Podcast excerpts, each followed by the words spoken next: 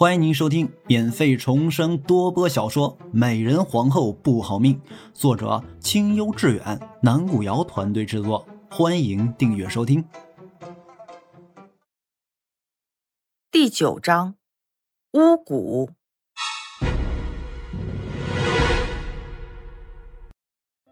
苏嬷嬷办事很快，不过两日的功夫，便找来了两个十五六岁的丫鬟。小姐。这白色素衣的叫做山儿，杏色衣衫的叫做碧儿。夏妙玲看着两人面相还算温和，便笑着点了点头，让他们下去了。嬷嬷，暂时不要说带着他们入宫的事，只说找两个做琐事的四等丫鬟即可。房中只剩下他们二人的时候，他又谨慎的叮嘱了一遍：“是。”奴婢知道了。苏嬷嬷上前拿着团扇替她轻轻的扇着风，提到了另外一件事。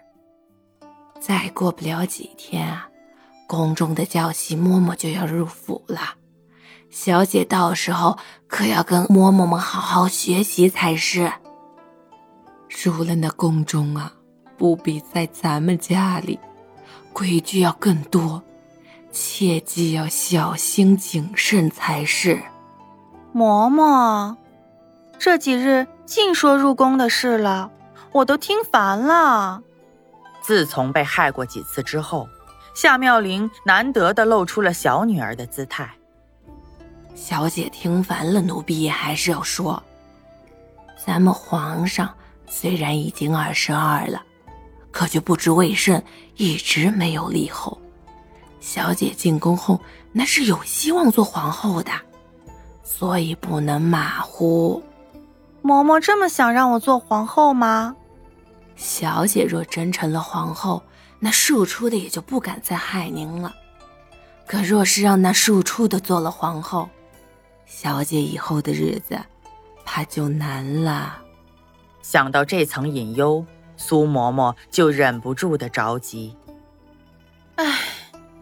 但我真的没有那种想法，若不是不能抗旨，我也不愿意进入那深宫之中，更别提是做什么皇后了。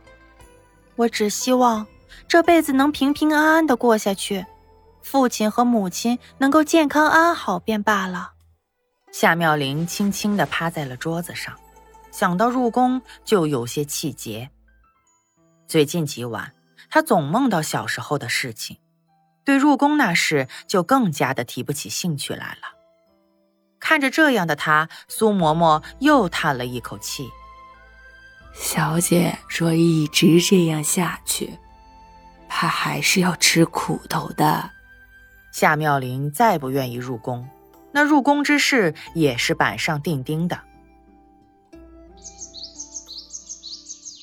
没过几日，教习嬷嬷就入了府。由于就一位嬷嬷，她还得耐着性子跟夏清河一起学习。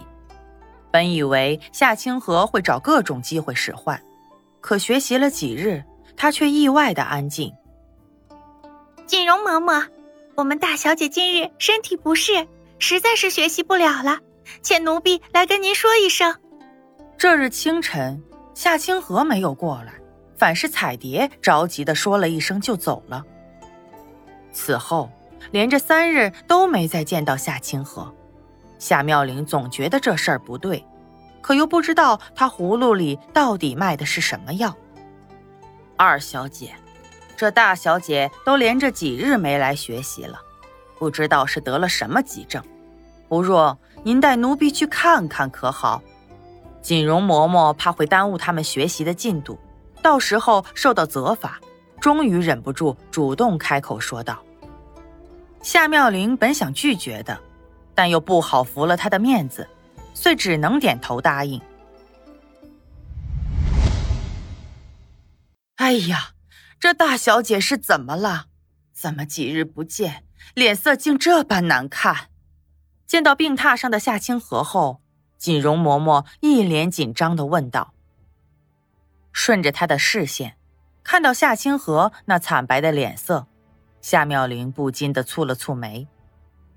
回嬷嬷，我们小姐也不知是怎的了，突然这几日就总是嚷着头痛，请了大夫也查不出什么缘由，吃了药不仅不见好，反而日渐严重了。彩蝶扶着夏清河，说着眼泪都掉下来了。再这样下去，我们小姐怕是入不了宫了。听了他的话，锦荣嬷嬷的脸色也变得严肃了。沉默半晌后，他命人把夏老爷请了过来。夏老爷，大小姐这病着实有些蹊跷，奴婢也是宫中的老人了，这些年来算有些见识。大小姐这病恐怕不是生病那么简单，莫不是这夏府中有人在施什么巫蛊之术吧？听了这话，夏妙玲的右眼皮跳了几下，心中生出一丝不祥的预感。嬷嬷，可是不敢这么说呀！我夏府是名门望族，家规森严，怎么会出现这样丧德之事呢？夏老爷连连摇头，脸色变得难看了起来。这传出去了，我夏府岂不是要颜面扫地？唉，夏老爷莫生气，奴婢这样说也是为了大小姐的性命着想。这要入宫的人，要真因为你我失察而出了什么事，怕是你我都承担不起的呀。锦荣嬷嬷欠了欠身，继续说道。夏老爷不妨查上一查，倘若真的没有这样的事，那便是最好的。将来若真出了什么事，这夏府一门也可无恙不是？该说的都说了，他微微的直了直身子，站在一旁不再说话了。夏老爷捋了捋胡子，沉默半晌后，沉声吩咐道：“来人。”把府里上上下下的房间和院子全部检查一遍，倘若真的发现什么污秽之物，立即前来禀报。夏妙玲站在父亲身边，看了一眼病榻上闭着眼的夏清河和扶着他的彩蝶，发现彩蝶眼中一闪而过的得意之后，他的心开始扑通扑通的跳了起来。禀告老爷，夫人的院子检查完了，什么都没有发现。禀告老爷，姨奶奶的院子检查完了，什么都没有发现。禀告老爷，二小姐的院子检查完了，什么都没有发现。管家每检查完一处，就派人前来禀报一声。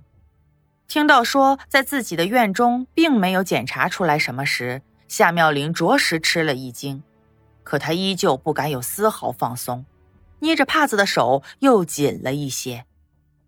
禀告老爷，下人们的房间也检查完了，还是什么都没有发现。这是咱们府中最后一处了。检查完所有的地方，管家亲自回来禀报。夏老爷满意的点了点头，挥了挥手，让他退了下去，才转过身来看向了锦荣嬷嬷。嬷嬷，你看这检查完了。我夏府中确实没有那等污秽之事啊，这就怪了。锦荣嬷嬷皱了皱眉头，陷入了一阵沉思之中。